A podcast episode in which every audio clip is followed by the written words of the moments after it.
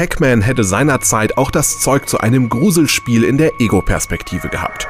Man glaubt gar nicht, wie viel Angst einem Blinky, Pinky, Inky und Clyde einjagen können, bis man ihnen im kostenlosen FPS-Man begegnet. Schnell eine Wunderpille gefressen, damit man den Spieß umdrehen kann. Vor allem die stimmige Sounduntermalung hat es uns in diesem kostenlosen Browserspiel angetan.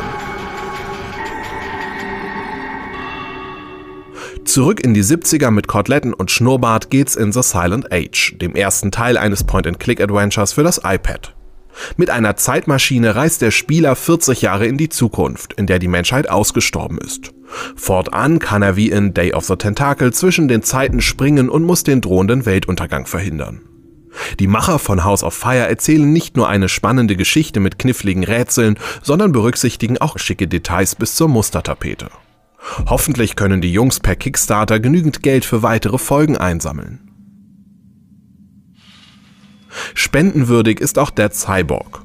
Eigentlich ein klassisches Text-Adventure, in dem sich der Spieler aber wie in einem Ego-Shooter frei in den äußerst detailliert gestalteten Leveln bewegen kann.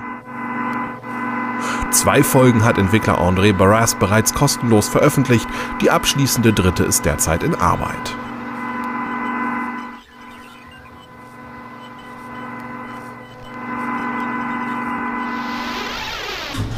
Aber warum soll man eigentlich in Rollenspielen immer nur Abenteurer und Weltraumsoldaten verkörpern?